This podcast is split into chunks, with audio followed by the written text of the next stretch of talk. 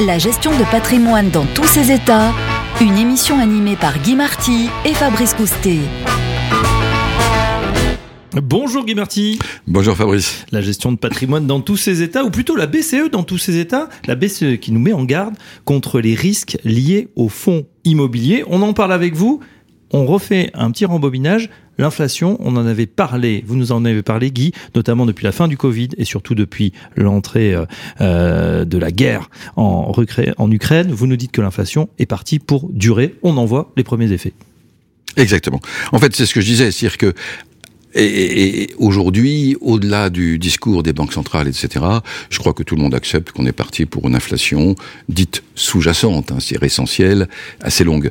Et c'est normal, à partir du moment où il y a un contexte d'hostilité, où il y a des réorganisations, des circuits d'approvisionnement, etc., eh bien on aura de l'inflation. Faudra juste s'habituer à vivre avec. Alors c'est vrai que quand l'inflation naît quand elle arrive. C'est assez déstabilisant pour les marchés. Et puis peu à peu, on, peu à peu, on s'habitue à l'inflation, l'immobilier s'y habituera, le niveau de vie et les salaires s'y habitueront, etc. Eh oui, on a déjà connu ça par le passé. Hein. Oui, oui, il faut pas oublier que les 30 glorieuses avaient de l'inflation. C'était peut-être l'anomalie d'avoir des taux euh, à zéro ou très proches euh, du zéro. Alors, la conséquence, c'est vrai que bah, sur le front de l'immobilier, euh, il y a beaucoup de pays qui subissent des baisses notables, hein, notamment nos voisins européens. En France, ça tient, mais jusqu'à quand est-ce qu'il faut être inquiet, notamment sur les fonds pierre-papier, donc ces fameuses SCPI qui provoquent l'engouement des épargnants français? Alors, il faut faire très attention parce que vous avez cité donc la BCE qui s'inquiète des fonds immobiliers et vous avez cité de nombreux pays qui ont des baisses importantes. Alors, il faut savoir qu'il y a des mécanismes de financement de l'immobilier qui peuvent euh, provoquer des dégâts sur le marché en cas de hausse des taux. Notamment tous les pays, et ils sont majoritaires, où les crédits sont à taux variable. Effectivement, pour l'emprunteur, ça peut poser problème. Pays anglo-saxons. Exactement. Mais pas que. Pas que. Beaucoup de pays sont à taux variable. Et ensuite, il y a aussi la façon de mettre le crédit, de, de noter le crédit sur l'emprunteur, comme on le fait en France, ou sur le bien, comme on le fait dans les pays anglo-saxons. Donc, quand il y a hausse des taux d'intérêt, vous avez les emprunteurs qui ont plus de mal, le bien qui perd de la valeur, et donc la banque qui veut euh, reprendre du capital et qui en plus demande plus d'intérêt, etc. Et on a un cercle vicieux qui se met en place. Donc il faut bien savoir que ces baisses brutales des marchés en cas de hausse d'intérêt, elles sont quelque part attachées à la structure du crédit immobilier dans certains pays, ce qui n'est pas le cas en France.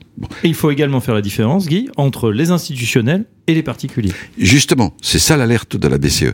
C'est-à-dire que beaucoup d'institutionnels ont créé des fonds immobiliers avec l'idée de gagner le maximum d'argent, c'est-à-dire de faire un effet de levier important.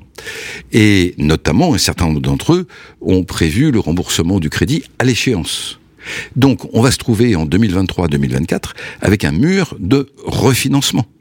C'est-à-dire que ces fonds pourront-ils obtenir un nouveau crédit? Est-ce que ça pourra rentrer dans leur compte d'exploitation ou pas? Et c'est là qu'on risque d'avoir des pépins. Alors, les fonds immobiliers sont l'antichambre du marché immobilier, c'est-à-dire que un fonds immobilier, théoriquement, ce sont des immeubles, donc ils sont très influencés par le marché. Mais le fonds immobilier à lui seul, quand il commence à vendre brutalement parce qu'il est obligé de le faire, il va influencer le marché. Et c'est ça que redoute la BCE. Pour les CPI, on n'en est pas là. Hein. Du tout, du tout, du tout.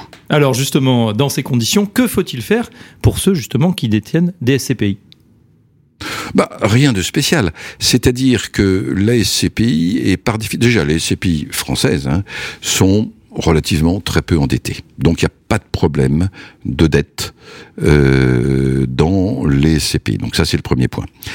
Ensuite, si vous êtes dans une SCPI traditionnelle, vous êtes dans un paquebot. C'est-à-dire qu'il y a une grande, grande diversification. La SCPI a les moyens de faire des travaux pour améliorer euh, des immeubles ou même pour les revendre. Euh, si le marché baisse, eh bien la SCPI, les valeurs de part de la SCPI baisseront. Mais les accidents sur le marché momentané, de toute façon, le marché repartira après et les valeurs des SCPI repartiront après. Donc on est plutôt sur une logique de paquebot. Alors après, on peut se demander, est-ce qu'il vaut mieux aujourd'hui acheter des jeunes SCPI Alors j'ai envie de dire, il vaut mieux acheter des CPI qui collectent si, si on est en phase de constitution d'épargne. Pourquoi? Parce que ceux qui collectent aujourd'hui, ils savent ce qu'il faut pas faire. On sait beaucoup mieux aujourd'hui ce qu'il vaut mieux acheter qu'on le savait il y a trois ans. Et donc les jeunes SCPI euh, ne sont pas obligés d'acheter du bureau à la défense, si vous voulez, si je peux prendre cette image un peu brutale. Donc c'est vrai que si on achète des jeunes SCPI ou des CPI en collecte, on bénéficie d'un effet, on pourrait dire d'opportunité dans un marché plus difficile. Mais de toute façon, la logique de l'SCPI, c'est une logique de distribution de revenus relativement stable, et la SCPI peut se permettre que la mer soit un peu secouée.